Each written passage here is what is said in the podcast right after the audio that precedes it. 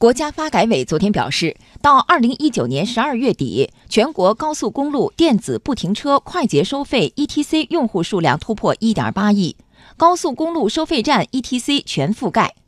，ETC 车道成为主要收费车道，货车实现不停车收费，高速公路不停车快捷收费率达到百分之九十以上。所有人工收费车道支持移动支付等电子收费方式，显著提升高速公路不停车收费服务水平。